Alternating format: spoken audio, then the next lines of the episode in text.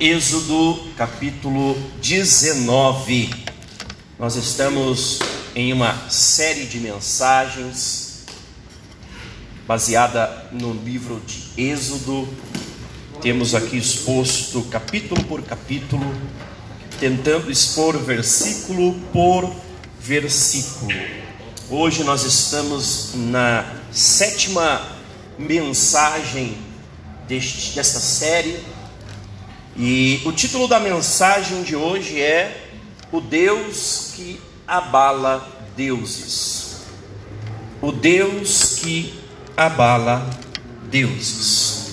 Amém? Glória a Deus. Eu quero ler com você agora o versículo 4, mas eu vou pedir para que você depois mantenha a sua Bíblia aberta, que nós vamos expor versículo a versículo e, eu, e, é muito importante que toda a igreja acompanhe junto, amém? Então vamos ler agora o versículo 4, Êxodo, capítulo 19, versículo 4. A palavra do Senhor diz assim: Vocês viram o que fiz aos egípcios, sabem como carreguei vocês sobre asas de águias e os trouxe para mim. Amém? Feche seus olhos em nome do Senhor Jesus. Pai soberano, Deus de amor e de poder, nesta noite, Senhor, eu te agradeço e te louvo por tudo que o Senhor já tem nos feito, Pai. Mas que o Senhor esteja conosco, continue conosco, Pai.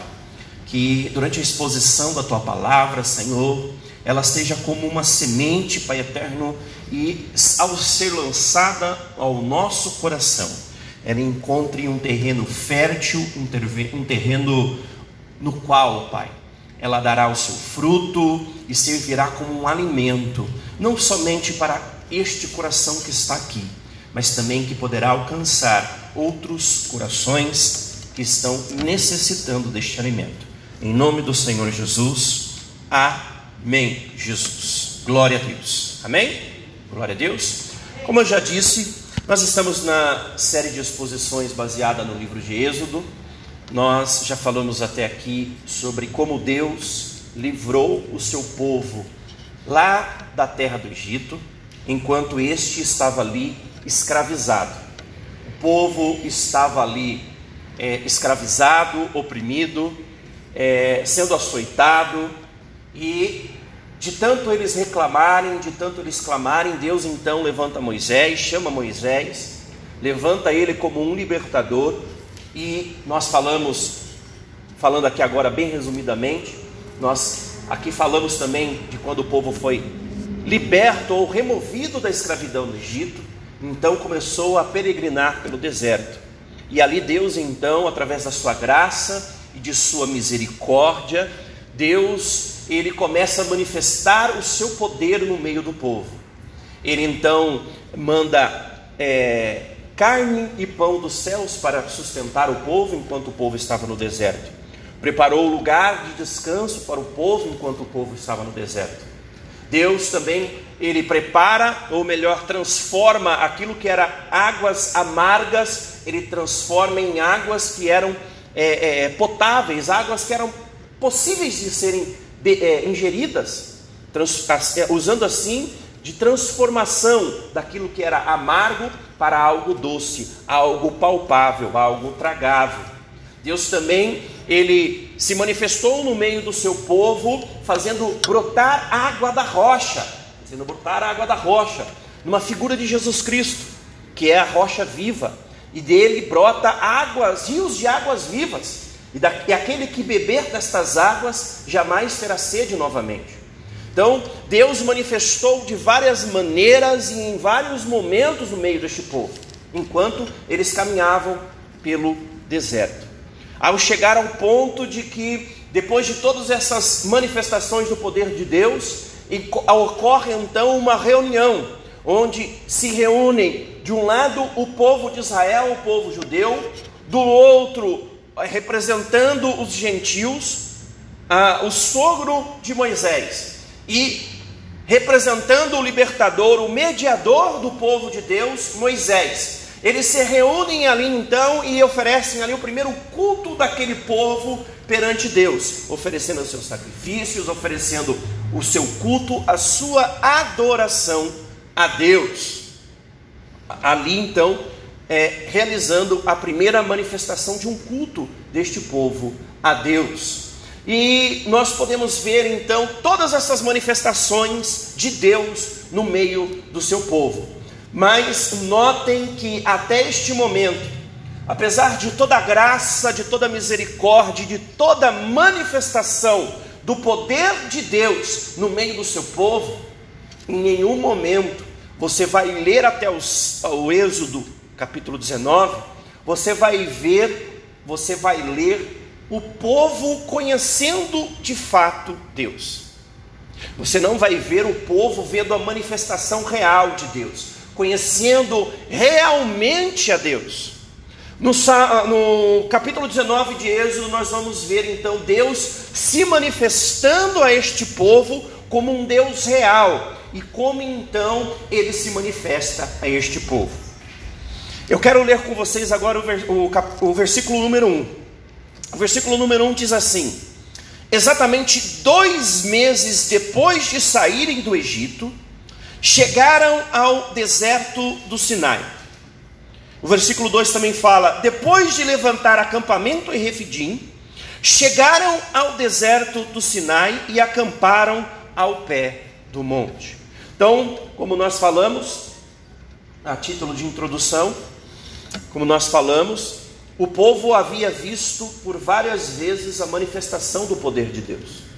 O povo havia visto por várias vezes a graça e a misericórdia do Senhor se manifestando no meio do povo, através de Moisés, é, trazendo libertação, trazendo provisão, trazendo é, saciamento, trazendo várias e várias bênçãos no meio daquele povo.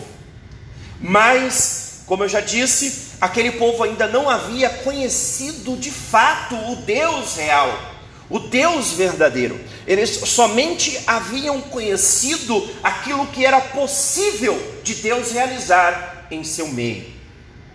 Engraçado que nós podemos fazer um paralelo com os nossos dias. Muitas pessoas hoje se dizem cristãs, muitas pessoas se dizem evangélicas, Muitas pessoas estão dentro de uma igreja e só conhece o Deus que pode lhe fazer alguma coisa. E só conhece o Deus que pode lhes dar alguma bênção, que lhes pode dar algum livramento. O teólogo e escritor C.S. Lewis, ele fala em sua obra intitulada Como Orar, ele nos alerta a seguinte questão: que o ser humano ele tem que tomar cuidado com a sua oração, para que Deus seja o fim de sua oração e não o meio para o qual ele consiga alcançar alguma bênção. E eu tenho a impressão de que nós, os nossos dias, a humanidade em nossos dias, ela tem usado Deus como um meio para alcançar algo e não a não, não tem se preocupado em que Deus tem que ser o fim das suas buscas. Eles não têm buscado a Deus pelo simples fato de conhecer a Deus, mas sim porque querem alcançar algo de Deus, porque querem realizar algo através da manifestação do poder de Deus em sua vida. E é possível um cristão, é possível alguém que se diz cristão, que se diz é, é, é convertido, alguém que, que se diz que foi alcançado por, pelo Evangelho de Cristo, realmente conhecer somente as manifestações do poder de Deus, mas não conhecer de fato o Deus que pode manifestar todas as coisas. Isso é perigoso. Veja que o povo de Israel estava neste, neste capítulo aqui, neste momento, ele estava exatamente neste ponto. Eles haviam conhecido o Deus que podia fazer algo por eles. Eles haviam experimentado de tudo aquilo que Deus poderia realizar em seu meio, mas ainda não havia conhecido de fato quem era Deus. No versículo 3, a palavra do Senhor diz assim: Então Moisés subiu ao monte para apresentar-se diante de Deus. Lá de cima, o Senhor o chamou e disse: Eu quero chamar a atenção de vocês aqui neste ponto. Perceba que aqui Moisés, ele subiu ao monte para apresentar-se diante de Deus. Olha que ponto interessante.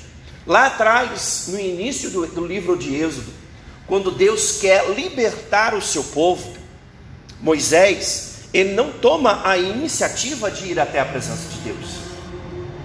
Quem chama Moisés para vir à sua presença é o próprio Deus.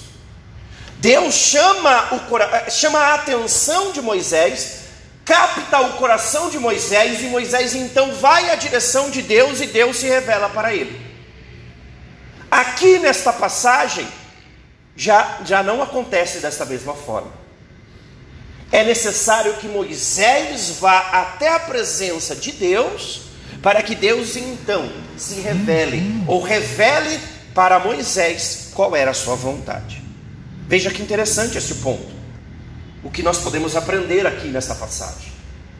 Quando o Evangelho de Jesus Cristo é revelado ao nosso coração, quando nós somos ganhos através do Evangelho de Cristo, é Deus que se revela para nós, é Deus quem chama a nossa atenção, é Deus quem chama a nós para que nós possamos nos render aquilo que Ele tem para nos oferecer através de Jesus Cristo. E nós nos rendemos a Ele, nós nos entregamos a Ele e confessamos que Ele é o Senhor e Salvador de nossa vida. Mas existe um segredo aí. A partir deste momento, no momento no qual nós somos alcançados pelo Evangelho de Cristo, a coisa muda. Já não é mais Deus quem deve chamar a nossa atenção mas sim nós que temos que constantemente ir até a presença de Deus. Somos nós que constantemente temos que ir até a presença de Deus para receber de Deus qual é a vontade dele para a nossa vida. Mas, infelizmente, em nossos dias, os seres humanos eles acham que Deus tem que, todos os momentos, em todas as situações, ir e ganhar o coração, o nosso coração. Nós achamos que nós estamos numa posição ou num patamar tal que nós temos que toda, todos os momentos Deus tem que nos chamar para fazer algo. Deus tem que nos chamar para nos mandar para algum lugar. Deus tem que nos chamar, Deus tem que nos ganhar o coração em todos os momentos para que então nós podemos, nós possamos nos apresentar a Ele e então Ele falar conosco. A palavra nos mostra aqui que não. Nós já fomos ganhos, o nosso coração já foi conquistado por Cristo. E a partir deste momento, nós é que temos o dever, nós que temos a obrigação, a, inclusive a nossa vida espiritual depende disso. Nós devemos estar constantemente nos apresentando na presença de Deus, para que Ele fale a nós qual é a sua vontade. Moisés entendeu aqui. Moisés se apresenta na presença de Deus.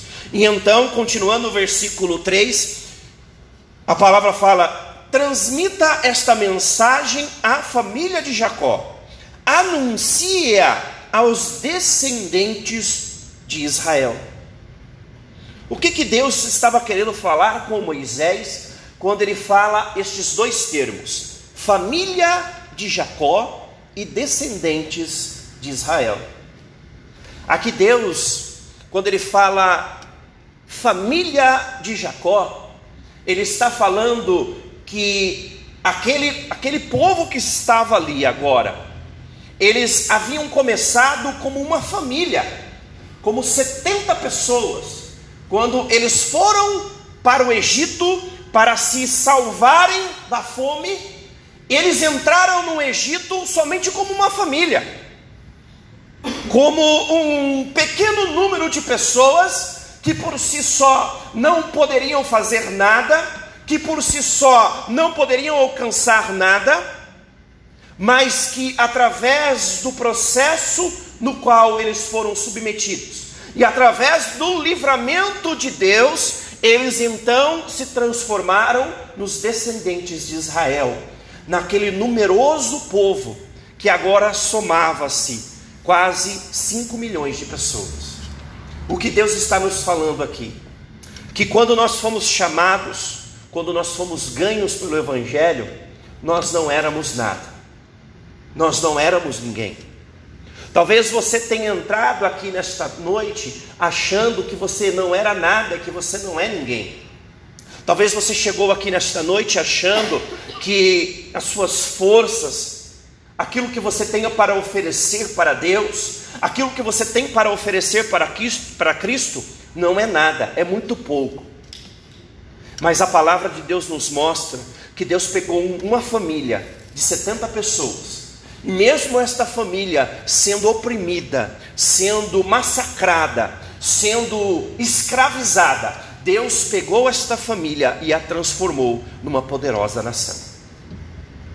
Não importa a situação na qual você está passando nesta noite, não importa a situação pela qual a sua família está passando nesta noite, não importa a situação pelo qual o seu negócio, pelo qual o seu coração está passando nesta noite.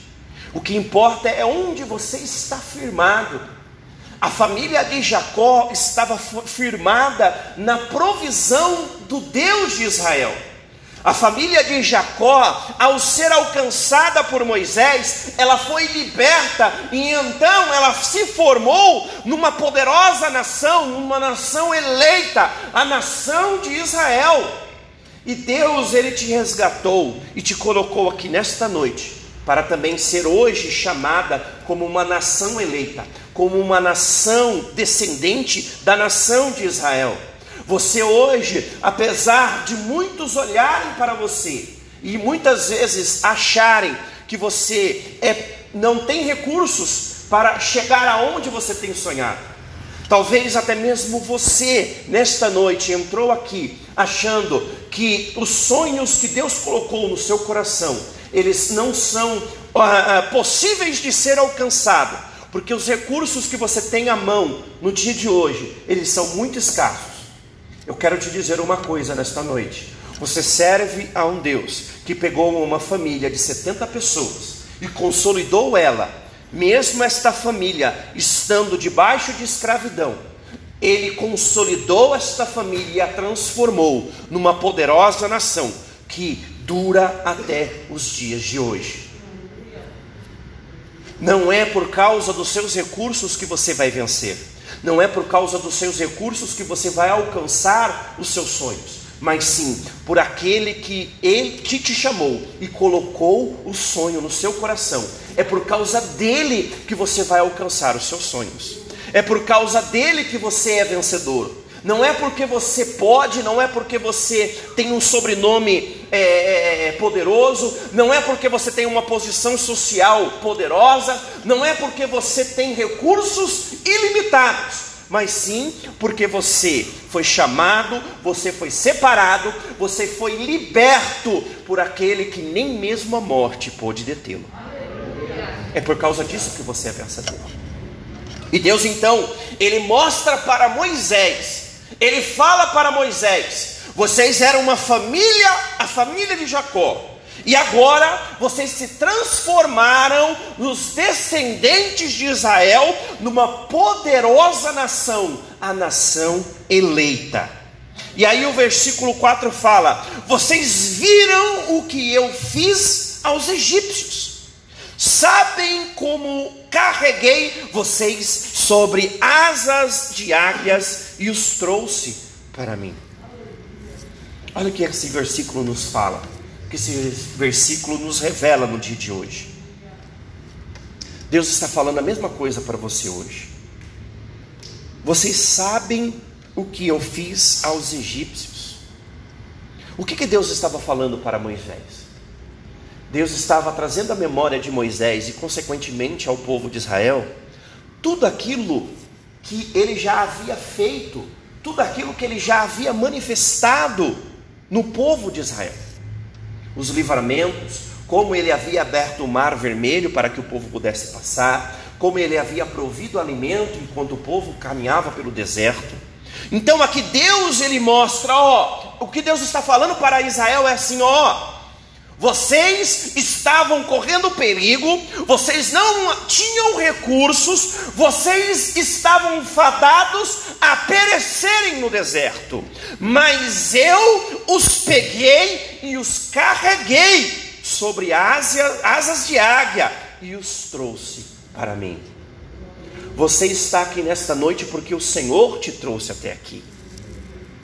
Você tinha muitas lutas, Muitas eram as aflições que poderiam te impedir de estar, impedir de estar aqui nesta noite. Talvez você esteja aqui nesta noite tão angustiado, tão preocupado com algo. Talvez você esteja aqui nesta noite entristecido, pensativo por causa dos seus problemas, das suas aflições, pensando muitas vezes até mesmo que Deus pode ter te abandonado no meio do caminho. Por que eu estou sofrendo tanto? Por que eu estou passando por tantas dificuldades? Será que Deus se esqueceu de mim? Será que Deus me deixou pelo caminho, pelo deserto, e eu vou ter que enfrentar todas essas situações sozinhos? A palavra de Deus nos revela nesta noite que não. Você só está aqui nesta noite porque Deus te carregou. Porque você foi carregado por Deus nas, asas das, da, de águias. Aqui Deus está se, referi, se, refer, é, se, se referindo a todos aqueles animais, que, aquelas aves que estavam ali no meio do deserto, que voavam o mais alto que elas podiam, para lá de cima olhar tudo o que estava acontecendo aqui embaixo. E é desta maneira que Deus faz conosco enquanto nós estamos caminhando com as nossas próprias pernas, enquanto nós estamos caminhando pelo deserto que é este mundo, pelo deserto que é a nossa vida, nós estamos fadados a olhar somente com os nossos olhos. Nós estamos fadados a olhar somente aquilo que o nosso olho consegue alcançar. Mas quando nós nos deleitamos no Senhor, quando nós confiamos no Senhor, quando nós nos agarramos ao Senhor, Ele nos pega e nos carrega pelas asas de águias e nos leva até os lugares mais altos. E lá de cima nós paramos de enxergar então os problemas e começamos então a enxergar como que Deus tem nos carregado, como que Deus tem nos ajudado, como que Deus tem feito e como Ele continuará a fazer em nossa vida. Nós então começamos a perceber que, na verdade, nós só estamos aqui porque o Senhor nos sustentou, porque o Senhor nos acolheu, porque o Senhor nos amparou. E no versículo 5 o Senhor fala assim: Agora, se me obedecerem e cumprirem a minha aliança, serão meu tesouro especial dentre todos os povos da terra pois toda a terra me pertence. Olha que interessante este versículo. Agora, se me obedecerem e cumprirem a minha aliança. Aliança, ela é estabelecida entre duas pessoas, dois reinos, duas famílias. Mas a aliança, ela, a aliança no âmbito humano, ela só pode ser estabelecida quando as duas partes elas empenham algo para firmar a sua aliança. No mundo antigo, por exemplo, uma aliança entre duas famílias, ela acontecia quando um, uma família oferecia o filho e a outra família oferecia a filha, e então os dois se casavam e aconteciam ali então a aliança entre essas duas famílias era firmada uma aliança entre aquelas duas famílias, e aquelas duas famílias então se tornavam uma só, se fortalecendo através daquela aliança. Então, no âmbito humano, só é possível firmar uma aliança quando as duas partes elas podem entregar, empenhar algo. Mas a aliança que Deus fez conosco não é esta aliança que é firmada por, pelos homens. Pois da nossa parte, na aliança que Deus fez conosco, nós não poderíamos oferecer nada para Deus.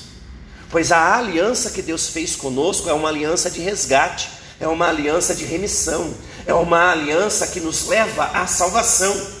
A aliança que Deus fez conosco, a aliança que Deus fez com nós, é a aliança onde Ele entrega o seu próprio filho para morrer em seu lugar. Nós, como seres humanos, nós não podemos oferecer a nada em troca disso. Nós não podemos de eh, para que essa aliança se consolide, nós não temos nada de nós mesmos que nós podemos oferecer. A aliança aqui é uma aliança de via única, de mão única, onde somente uma parte empenha algo para que a aliança se consolide e para que desta forma então um povo forte seja estabelecido. E qual é este povo? é o povo que é firmado no sangue do Cordeiro. Você está aqui nesta noite porque você faz parte desta aliança. Você foi alcançado por esta aliança. A aliança que é firmada na cruz do Calvário é uma aliança de uma via só. É a aliança do sangue, é a aliança daquele que foi morto, mas que reviveu e hoje está assentado à destra de Deus Pai. Esta aliança é a aliança que dura para todo sempre. Nós fomos alcançados por esta aliança. E o povo de Israel aqui também, ele havia sido alcançado por uma aliança que era uma aliança de via única, onde somente Deus poderia oferecer algo, pois o ser humano não tinha nada para oferecer em troca. E Deus então, ele pede para que a, a, o povo ali obedecesse e cumprisse a sua parte na aliança. Mas como, qual era a parte na aliança, sendo que nós não podemos oferecer nada nesta aliança? A parte que Deus queria aqui deste povo era que este povo se entregasse a, a esta aliança. Assim como nós hoje, nós nos entregamos a Cristo que é a parte de Deus na aliança firmada com o ser humano. A nossa parte nesta aliança é nos rendermos e nos entregarmos ao Evangelho da salvação. A nossa parte na aliança é declarar que Jesus Cristo é a aliança perpétua firmada por Deus Pai Todo-Poderoso através da sua infinita graça que nos alcançou e hoje nós somos redimidos pelo sangue da aliança firmada na cruz do Calvário e nós então seremos a aliança perpétua de Deus porque somos firmados na aliança eterna de Jesus Cristo. Então Deus aqui se recorda Moisés da aliança que ele havia firmado e pede que então na parte do ser humano, na parte de Israel, eles se lançassem nessa aliança, se rendessem a essa aliança e obedecessem essa aliança. Para quê? Para que eles fossem o seu tesouro especial dentre todos os povos da terra. Seu tesouro especial. Aqui quando Deus fala de seu tesouro especial, Deus não está falando do tesouro que nós temos aqui como valioso. Não é um tesouro que por si só ele tem algum valor. Não é o ouro que por si só ele já é muito valioso. Aqui Deus não está falando da, do tesouro como um diamante, por exemplo, que ele por si só é muito valioso. Mas aqui Deus está falando de um tesouro que ele é separado, ele recebe o seu valor, não porque em si mesmo exista algum valor, mas sim porque recebe algum valor por causa da aliança da qual ele pertence. Aqui Deus está falando, na verdade, é que aquele povo era um tesouro especial, porque o próprio Deus havia o separado como um tesouro especial. E através desta separação, através desta aliança, eles haviam se tornado algo valioso, um tesouro especial nas mãos do Senhor. Nós, em nós mesmos, nós não temos valor algum. Como eu já falei, nós, nesta aliança firmada com Deus, nós não poderíamos oferecer nada para Deus, porque dentro de nós não existe valor algum que possa ser ofertado na presença de Deus. Nós, por nós mesmos, nós não temos valor. Nós não temos valor que nos torne um tesouro especial na presença de Deus. Mas a partir do momento em que nós nos submetemos à aliança, nós então nos tornamos um tesouro especial, porque fomos então separados por aquele que é, que era e que sempre será o autor e consumador da nossa salvação. Nós nos tornamos um tesouro especial por causa da aliança na qual nós nos submetemos. Não porque em nós mesmos nós achamos algum valor, mas sim porque aquele que nos comprou, ele nos comprou com um alto valor, o sangue vertido na cruz do Calvário. Isso nos torna um valor especial. Isso nos torna um tesouro especial. No versículo 6, o Senhor fala: serão meu reino de sacerdotes e minha nação santa. Essa é a mensagem que você deve transmitir ao povo de Israel.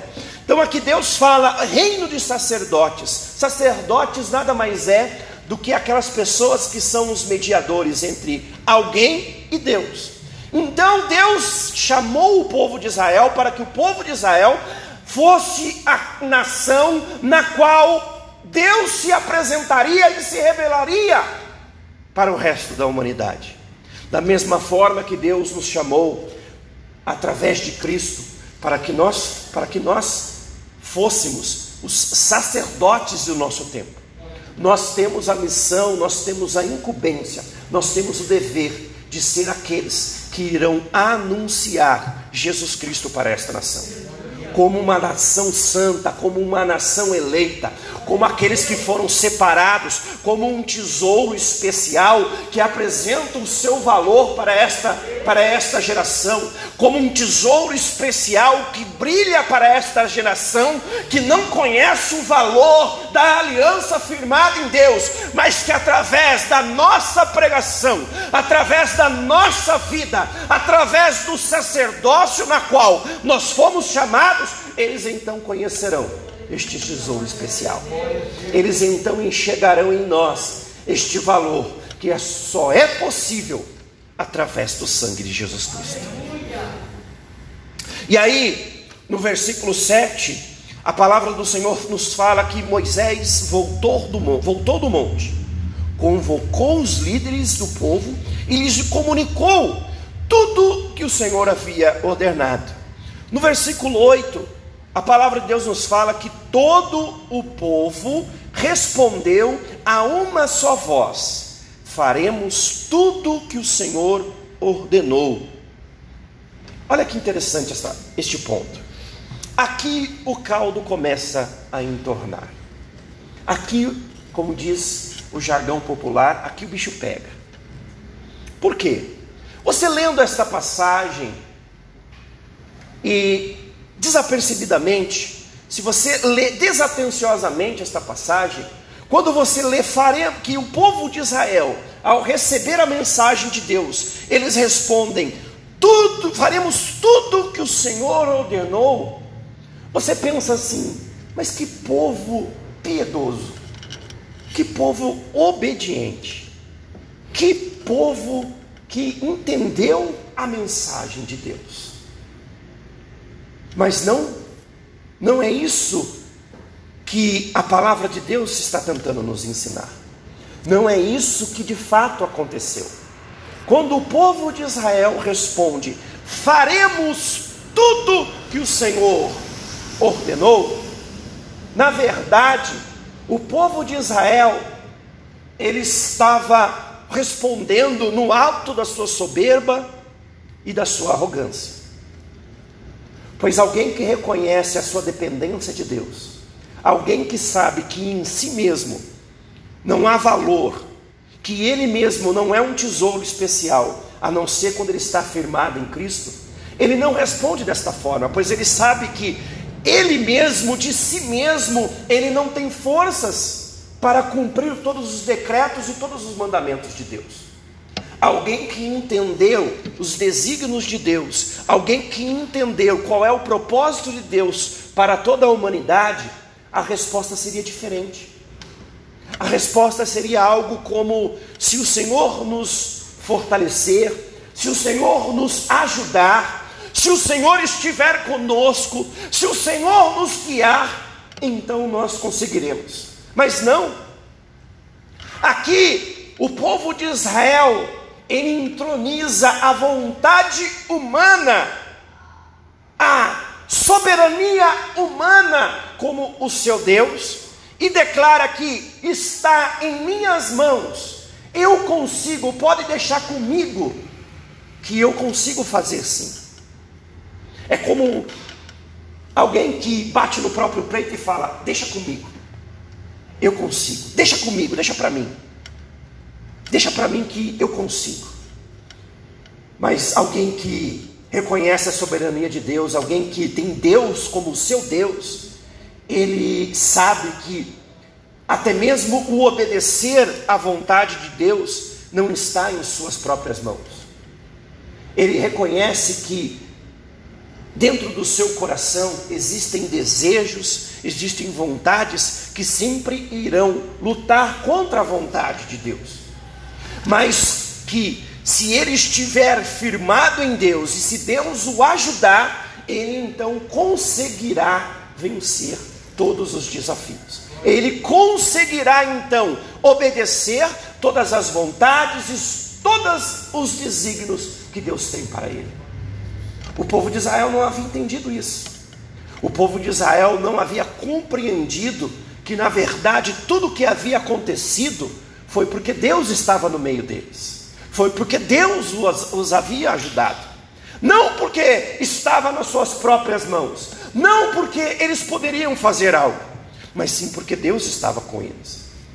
Mas, num ato de soberba, de arrogância, eles entronizam a sua própria vontade como o seu Deus. E declaram que eles conseguiriam, por eles mesmos, fazer a vontade de Deus. Não tem sido diferente em nossos dias. O ser humano ele tem procurado meios de entronizar a si próprio como alguém autodependente de Deus, que consegue, durante a sua caminhada, lutar com as suas próprias armas, guerrear com os seus próprios recursos, e desta maneira, como alguém que tem algum, algum certo poder, como alguém que tem uma certa autonomia, ele consegue cumprir todas as vontades de, de Deus sem depender propriamente dito de Deus. Muitos são os exemplos que nós poderíamos citar aqui nesta noite de pessoas que se autodeclaram suficientes. Às vezes até confessam com a sua boca que Deus é o Senhor de sua vida, às vezes até declaram com a sua própria boca que Deus é o Deus da sua vida, mas na verdade no seu coração o que tem entronizado é a sua própria vontade, é o seu próprio desejo, é a sua própria soberba, é a sua própria arrogância. O povo de Israel estava nessa situação. O povo de Israel ele estava entronizando a eles mesmos como o Senhor de suas vidas, como o Senhor deles, daquela nação, como se eles pudessem fazer tudo sem depender, propriamente dito, de Deus. E aí, no versículo 9, o Senhor continua. Aliás, o, o Senhor continua. O Senhor disse a Moisés: Virei até você numa nuvem densa, para que o povo me ouça quando lhe falar, e assim confie sempre em você. Perceba como que o, Deus, o próprio Deus muda o tom com Moisés quando o povo ele responde desta maneira. Até aqui Deus estava usando de graça, Deus estava tentando fazer o povo se lembrar de tudo aquilo que ele havia feito, da sua aliança. Deus estava agindo através da sua misericórdia, mas quando o ser humano, quando Israel entroniza a ele mesmo como Senhor de sua vida e de suas decisões, Deus muda o seu discurso. Ele então começa a, a falar para Moisés: Eu vou ter que me revelar a este povo, pois este povo ainda não me, não me, não me entendeu, este povo ainda não me conheceu, este povo ainda não me reconheceu.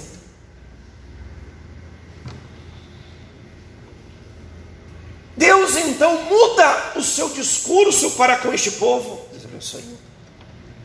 E começa então a se revelar para este povo, para que este povo então pudesse ter o coração quebrado.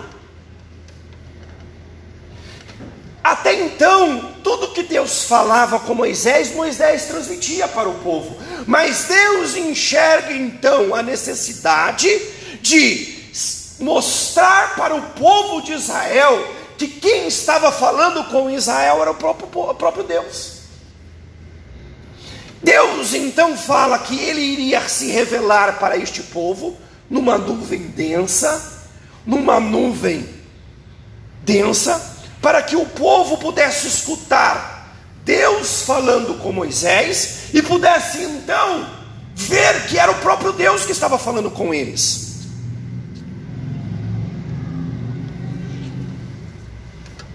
por causa do coração endurecido do povo de Israel.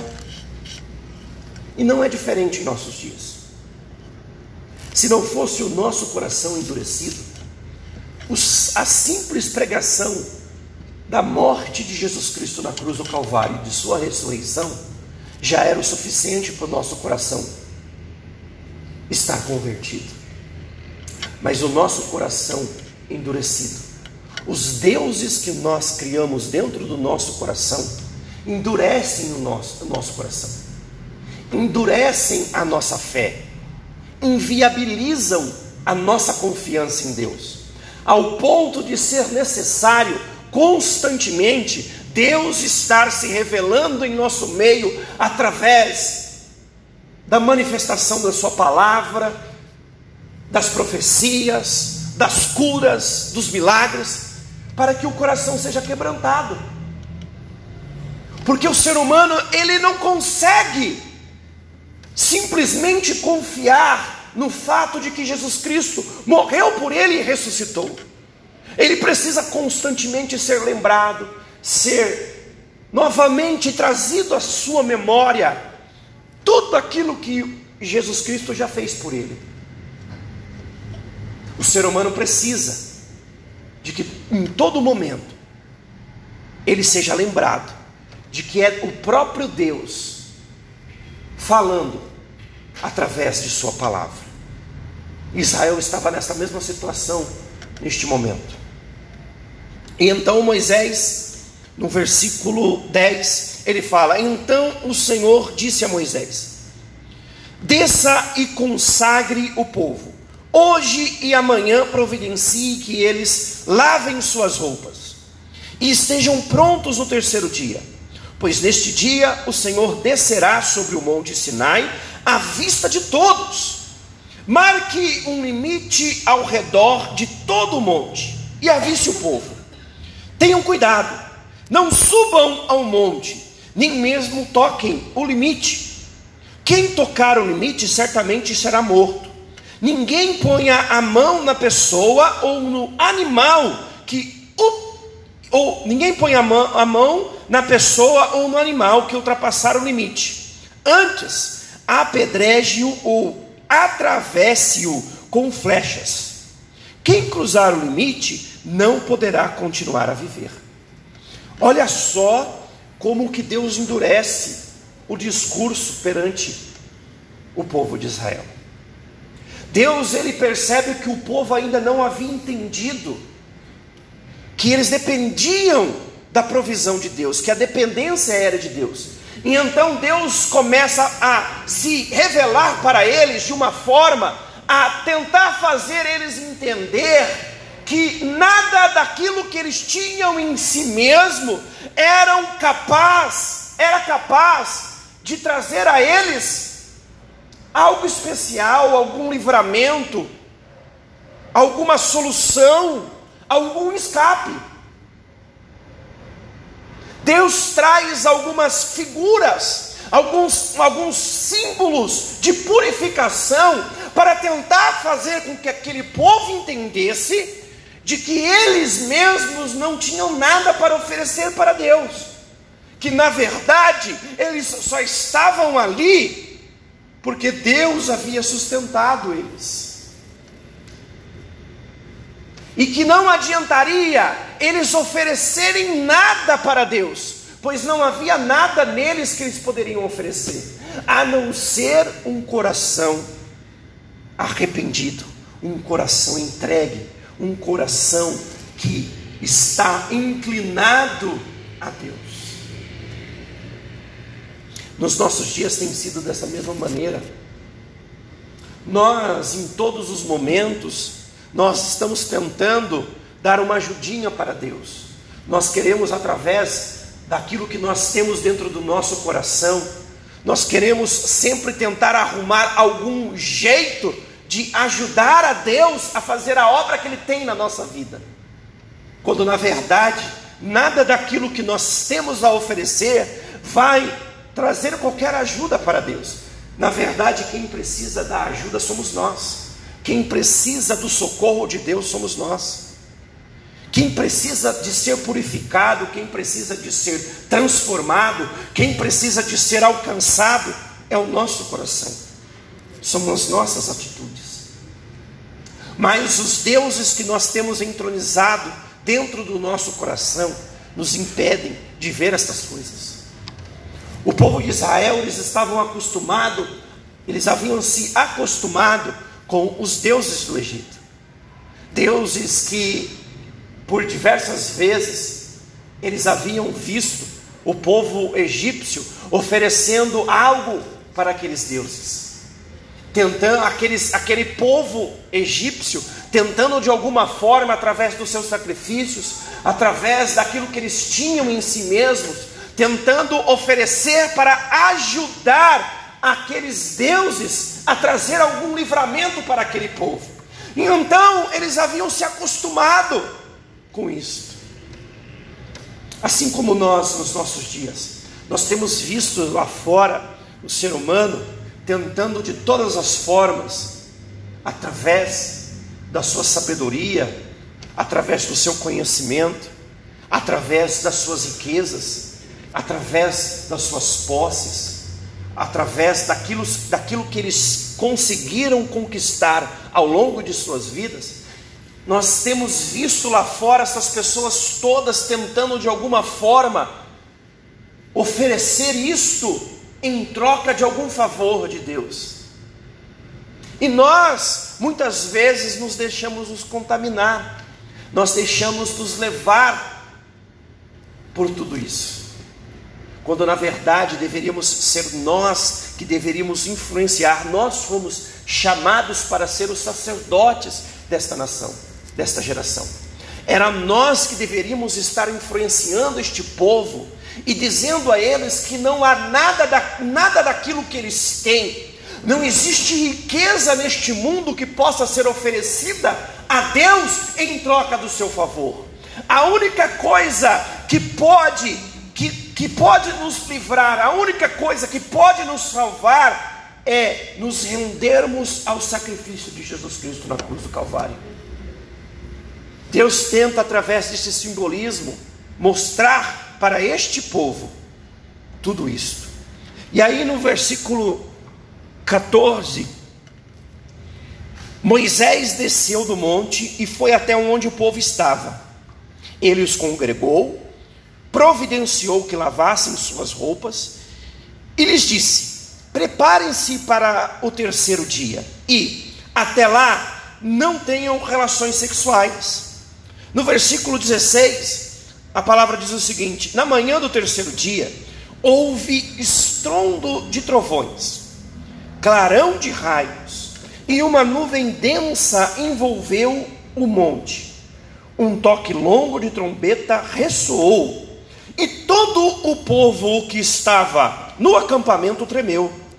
Moisés conduziu o povo para fora do acampamento, ao encontro de Deus. E todos pararam ao pé do monte. O monte Sinai estava todo coberto de fumaça, pois o Senhor havia descido em forma de fogo. Nuvens de fumaça subiam ao céu de uma imensa fornalha, fornalha, e todo o monte tremia violentamente. Olha que interessante. Olha que interessante isso. Os deuses egípcios, eles se materializavam para os egípcios de diversas maneiras. Existiam deuses que eram deuses da chuva, o deus do trovão, o deus do fogo, o deus da, do vento, o deus da água. Os egípcios, eles tinham os mais diversos deuses. E aquele povo de Israel havia visto e estava acostumado a ver os egípcios clamando e suplicando pela ajuda de todos estes deuses. Então, no coração deles estava enraigado isto, ainda tinha isso, isto ainda tinha como uma sombra de um Deus dentro do coração dele, deles. Como eu disse, nos nossos dias, nós também passamos por isso. Quando nós vemos lá fora o povo, o ser humano, colocando a sua fé depositando a sua fé nos deuses deste mundo, depositando a sua esperança nas riquezas, no seu emprego, nos seus negócios, na sua família, depositando a sua esperança em seres humanos, nós também ficamos tentados a fazer isso. Mas aqui Deus, quando Ele se revela para o povo de Israel, Ele se revela de diversas formas. Perceba que ele se revela como trovão, ele se revela como tempestade, como vento, como fogo, como fumaça. O que, que Deus está querendo dizer para o povo de Israel? Deus está dizendo que Ele era o Deus dos deuses.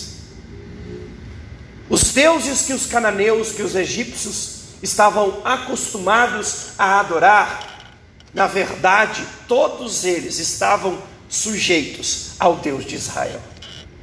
A tempestade estava sujeita a Deus de Israel.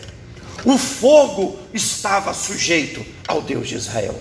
A fumaça estava sujeita ao Deus de Israel. E Deus estava se revelando ao povo de Israel, mostrando para ele, para aquele povo, que ele era o Deus que abalava todos os deuses. Ele estava se revelando para o povo de Israel, para que aquele Israel conhecesse que o Deus dele era o Deus que abalava todos os demais deuses. O Deus que eu e você servimos é o Deus que abala o nosso emprego. Ele é o Deus que abala a nossa família. Ele é o Deus que abala os nossos negócios. Ele é o Deus que abala a nossa fortuna, as nossas riquezas. Ele é o Deus que abala todas as coisas, pois Ele é o Deus dos deuses.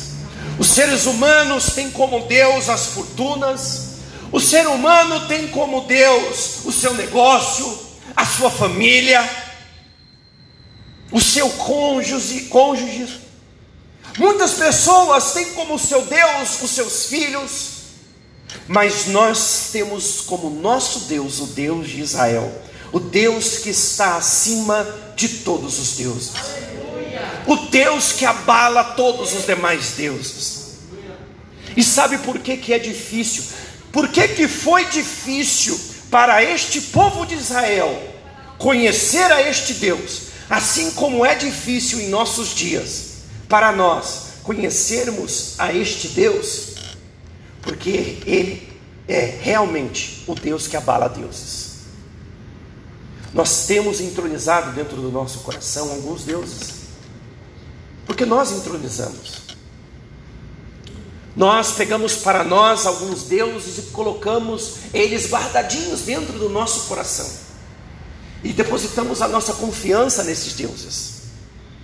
Eu não vou passar por necessidade financeira, porque eu tenho uma poupança boa lá, eu tenho um dinheiro guardado. Eu não vou ser afetado pelo desemprego, porque eu tenho anos de trabalho, de carteira assinada.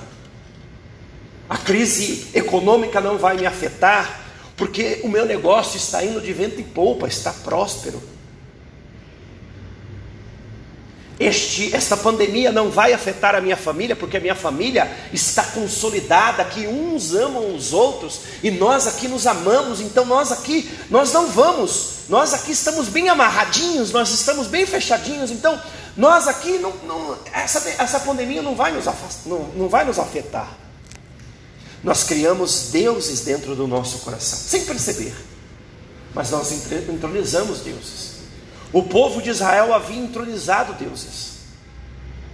Eles haviam depositado a confiança no Deus que fazia brotar rocha da água. Não no Deus poderoso, mas naquele Deus, aquele Deus que fez a água brotar da rocha.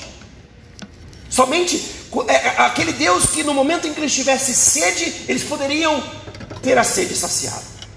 Eles haviam depositado a sua confiança somente naquele Deus que podia saciar a sua fome, mandando pão e carne dos céus para eles comerem. Eles haviam depositado a sua confiança somente em um Deus que poderia abrir o mar vermelho para eles passarem.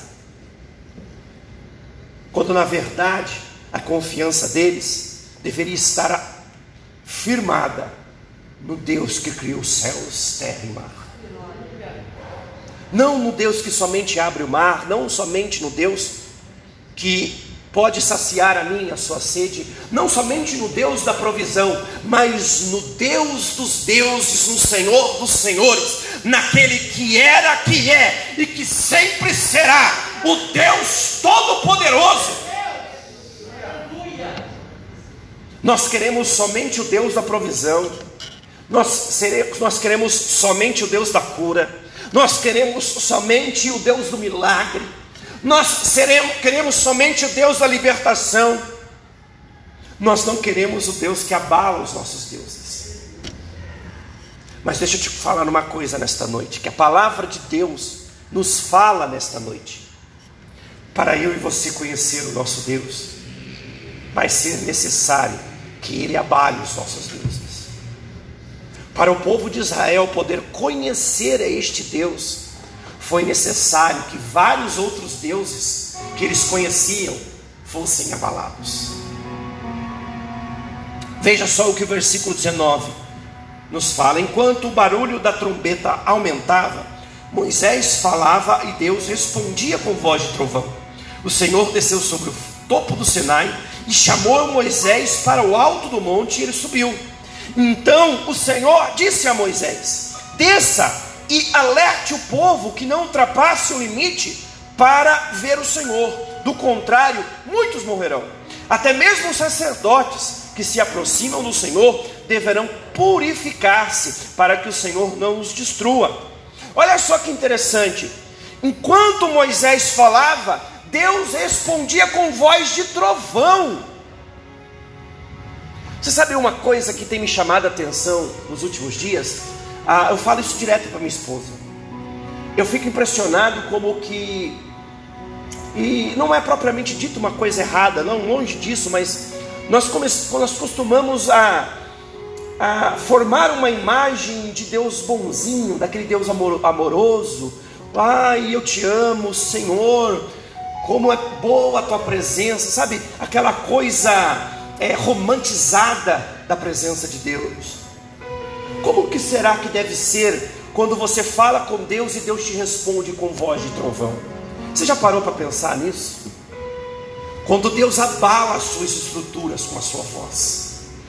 Quando Deus te responde de uma maneira que vai contra tudo aquilo que você está preparado para receber dele. Sabe quando você vai na presença de Deus esperando que o Deus todo bonzinho te responda?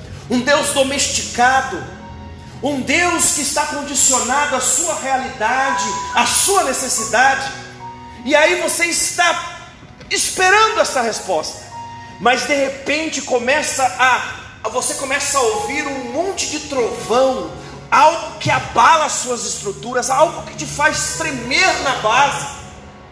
Como que você reage a isso? Sabe como que a maioria de nós reagimos numa situação dessa?